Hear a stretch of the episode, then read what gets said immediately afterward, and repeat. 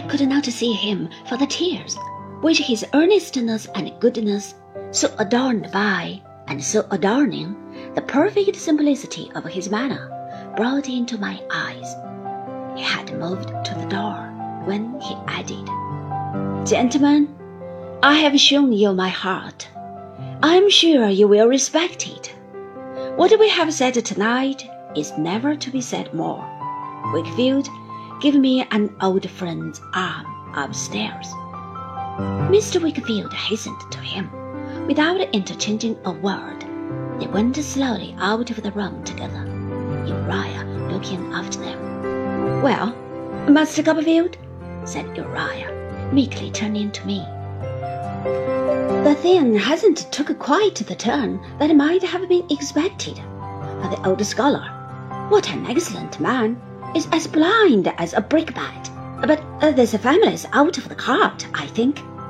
I needed but the sound of his voice to be so madly enraged as I never was before, and never have been since. You villain, said I. What do you mean by entrapping me into your schemes? How dare you appeal to me just now, you false rascal, as if we had been in discussion together? As we stood front to front, I saw so plainly in the stealthy exaltation of his face what I already so plainly knew. I mean that he forced his confidence upon me expressly to make me miserable, and I had set a deliberate trap for me in this very matter, that I couldn't bear it. The whole of his lank cheek was invitingly before me, and I struck it with my open hand with that force that my fingers tingled as if I had burnt them. He caught the hand in his, and we stood in that connection, looking at each other. We stood so a long time, long enough for me to see the white marks of my fingers die out of the deep red of his cheek, and leave it a deeper red. Copperfield, he said at length, in a breathless voice, have you taken leave of your senses? I have taken leave of you, said I, wresting my hand away. You dog! I'll know no more of you. Won't you?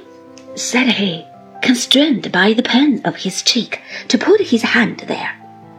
Perhaps you won't be able to help it. Isn't this ungrateful of you now? I have shown you often enough, said I, that I despise you. I have shown you now, more plainly than I do. Why should I dread your doing your worst to all about you? What else do you ever do?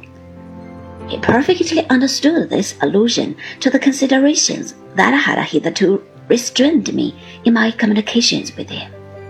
I rather think that neither the blue nor the allusion would have escaped me, but for the assurance I had had from Agnes that night.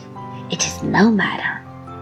There was another long pause. His eyes, as he looked at me, seemed to take every shade of color that could make eyes ugly. Copperfield, he said, removing his hand from his cheek, you have always gone against me. I know you always used to be against me at Mr. Wickfield. You may think what you like, said I, still in a towering rage. If it is not true, so much the worthier you. And yet I always liked you, Copperfield, he rejoined. I deigned to make him no reply, and taking up my hat, was going out to bed when he came between me and the door. Copperfield, he said, there must be two parties to a quarrel. I won't be one.